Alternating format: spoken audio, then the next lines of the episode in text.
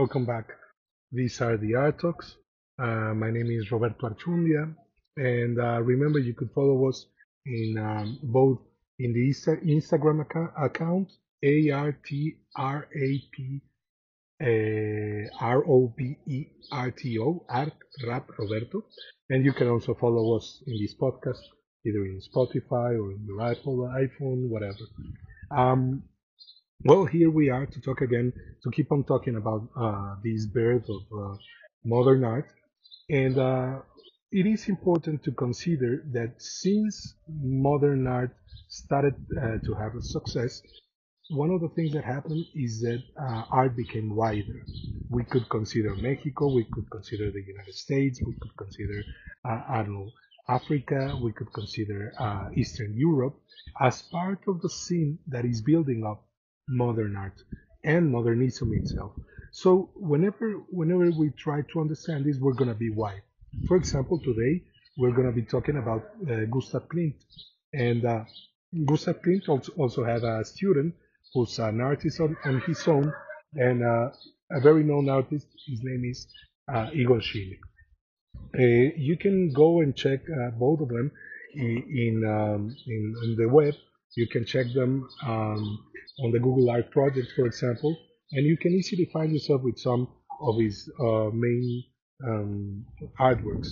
Uh, for example, in Gustav Klimt, we have the Kiss, uh, 1908, which is one of the most known paintings in history, probably, and it talks to us and it shows us what it is to be a modernist artist in Vienna by the end of the 19th century, which is a context, it's a very different context from what we could uh, describe for, for, for example, Paris, France. When we talk about Vienna, we're talking, we're talking about a, a country that was still held by uh, monarchs. It still had kings, and it was the Habsburgs, Los Habsburgo.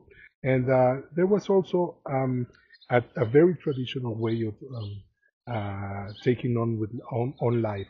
Uh, for example, uh, it is said that by the end of the 19th century, in a very aristocratic house, you would still be served uh, with eight forks and knives and spoons. That is the traditional Spanish way in which the family used to sit down to the table.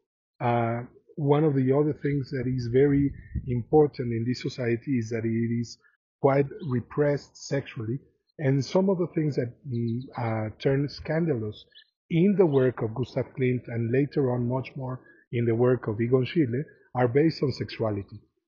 Uh, one of the things that happens with Klimt is that his original formation uh, is ornamental. That is his what what the Europeans call a decorative artist. He's um, much more. He's a modernist artist. He's not part of any avant-garde. Uh, he is indeed a rebellious figure, but he is not the kind of rebellion that's gonna succeed for European art. That is the avant-garde rebellion. Uh, the, the, the kind of rebellion that Klimt starts with a group of friends is when he steps away from, from the academic um, uh, world and he starts what we call the Viennese secession. Now, the Viennese secession is also a consequence of one of the scandals that is known to have happened to Klimt because he, uh, by the end of the 19th century, he was painting these murals for the university. And uh, one of them, for example, was medicine. Another one was, uh, I think, psychology.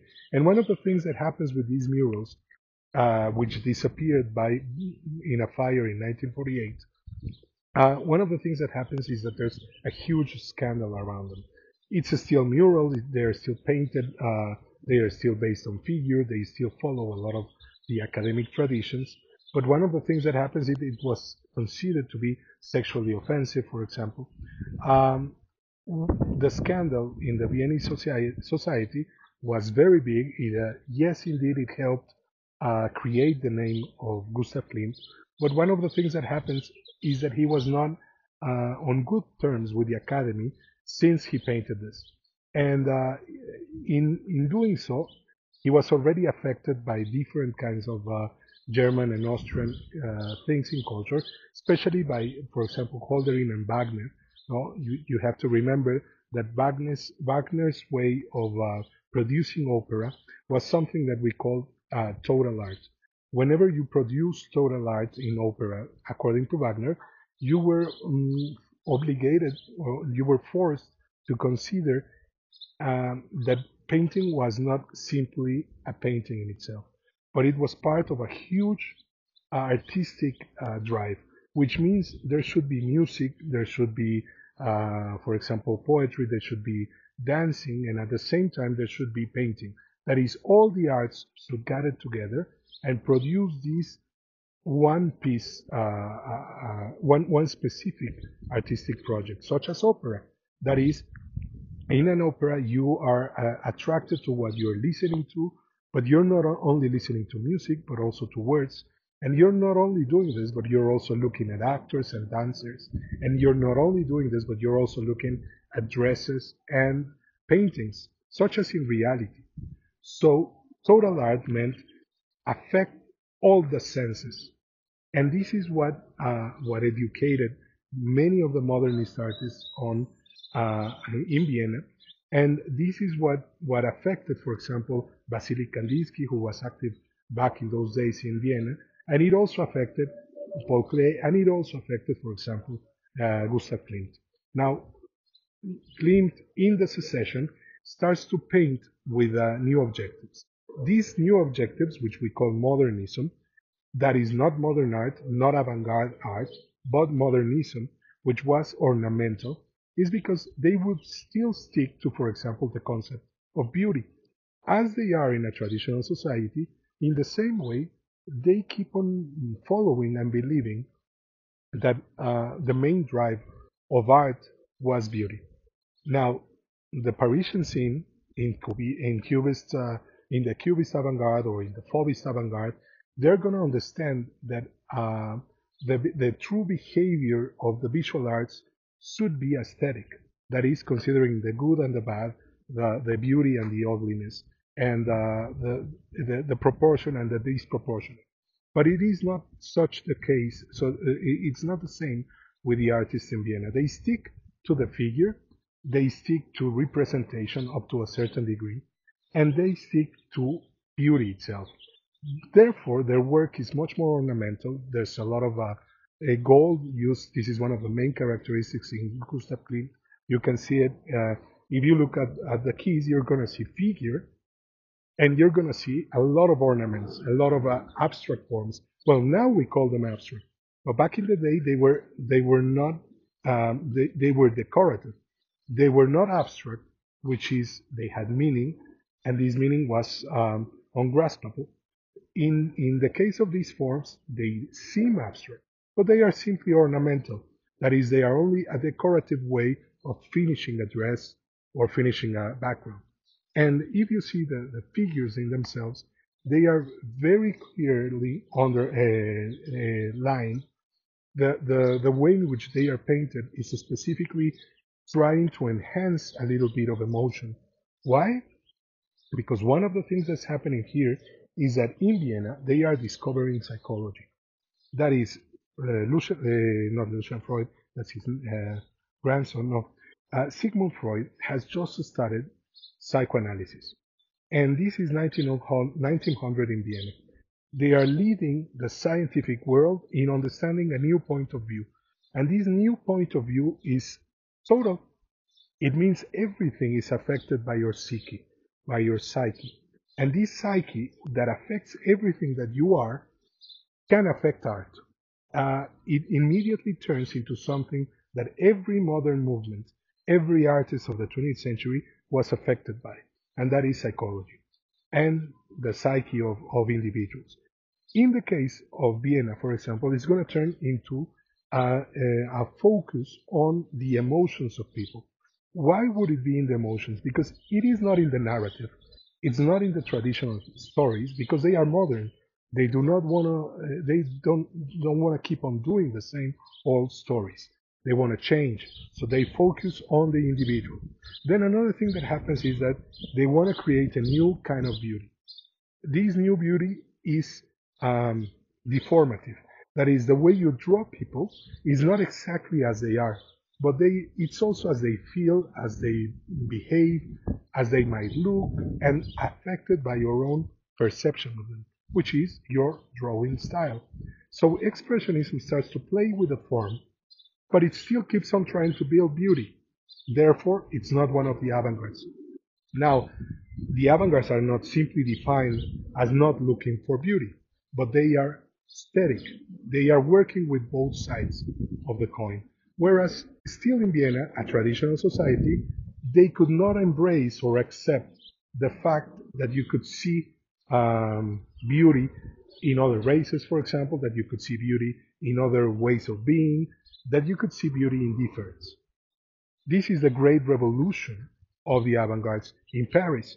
They accept diversity, they accept uh, form and deformation, and whereas in Vienna, for example, they are not doing this. So Gustav Klimt's works are, are modern, but yet they are still tied to tradition, therefore they are still beautiful, which is great, you know, whatever. Everybody has an opinion on it, but these, these paintings are also based on figures and which means there's anatomy and there's an, an enormous interest in the human form. Now, one of the things that happens here, which is uh, very interesting for us, is that the Viennese Association, led by uh, Klimt, also turns into a problem, and Klimt steps away from it. Now, when he steps away from it, there's a lot of followers and friends, and he gets a, a big exhibition. And in this big exhibition, one of the uh, uh, one of the very strange artists over there is uh, Kokoschka, for example, which breaks the mold. And when presenting this this exhibition, and and there's still difference like Kokoschka, one of the things that happens is that one of the young students visiting this Egon Schiele gets fully transformed. So he turns into a follower of, of, of Klimt, later into a rival. They, I think they even share the same news at, at a certain point, so they are rivals and stop being friends and things like this. But for a time, Egon Schiele gets uh, discovers modern art not through the lens of Paris, but through the lens of Gustav Klimt, which means that we are facing the birth of Expressionism. Egon Schiele is still going to be a, a modernist with certain ornamental features, still based in figure, still based in beauty, but he's going to embrace the concept of uh, painting sexuality with freedom and the concept of painting personality.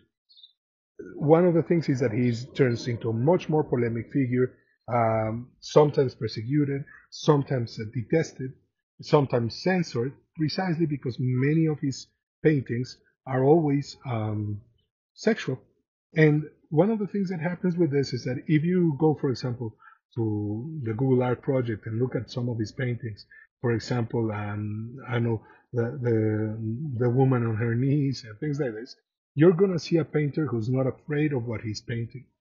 This is a so- society that is also being fully transformed, but into a di- direction that's gonna disappear because they're gonna lose the war. And one of the things that happens with losing the war is they're going to lose a lot of the drive on what built them. That is the renewal of tradition, yet sticking to it, the renewal of drawing, yet keeping on doing it.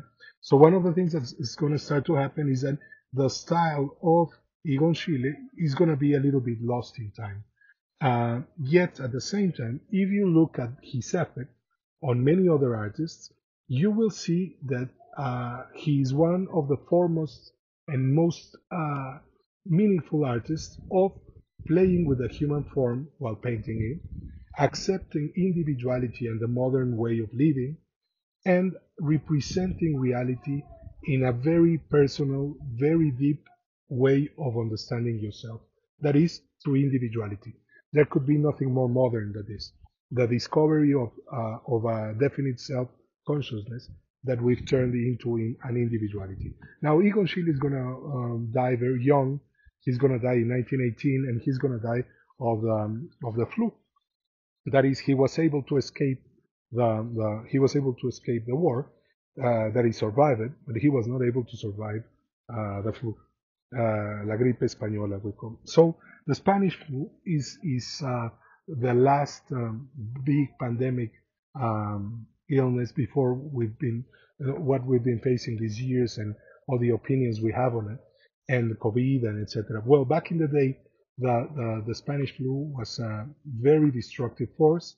It is re- responsible for many more deaths than the actual First World War, and uh, it happened in the in the both in the, in the war and out of the war. Uh, and Egon Schiele was one of those who got the Spanish flu and could not survive it. Now, if you're ever faced with the opportunity of getting to know Egon Schiele's work, um, step over the, the consciousness of what you're looking at, which is sexual, and start looking at the technique and start looking at the way he's handling his own sexuality, the woman's sexuality, the old technique, uh, the way in which uh, the skin could translate into emotional uh, information. This is extraordinary in his works. He's one of the most celebrated artists of the century, and um, I'm sure that having a little talk on Klimt and Egon Schiele might help uh, give value to what was going on in Vienna, because Vienna was a very important artistic center all the way to the 1912 13s when the, the monarchy started to lose the war, ended up disappearing. Austria uh, was pushed backwards, and then uh, we're still talking about the First World War, and we're still going to go to the Second World War. And most of the, the artists in Vienna uh, are not going to have a contact with the avant-gardes because in between 1915, 20, and um, 1939 and the, the, the, coming of the Second World War, the contact in between artists on both sides was mm, very little. They were not very into what the avant-gardes were doing because they were competing. And the kind of modernism that Egon Schiele and Gustav Klimt embraced is going to disappear and it's going to turn into the old um, remembrance of what modernism was in, in these countries. And the name in, is Jugendstil. Jugendstil is where Klimt came from, and it is what gave uh, formation, professional formation, to Egon Schiele. And this is uh, this is a certain point of view in which art could be both ornamental and meaningful. And um, this is going to be a very strange idea to the avant-garde that we're talking about. Uh, but still, it is very, very important for us, or it is good for us to know the different contexts in which modern uh, art and uh, the modern view on culture was starting to happen. So remember to follow me uh, either in the Instagram with Art Rap Roberto, or you could also follow me um, in the Spotify um, or in Apple Podcasts. And uh, I don't know, cheers. See you next week.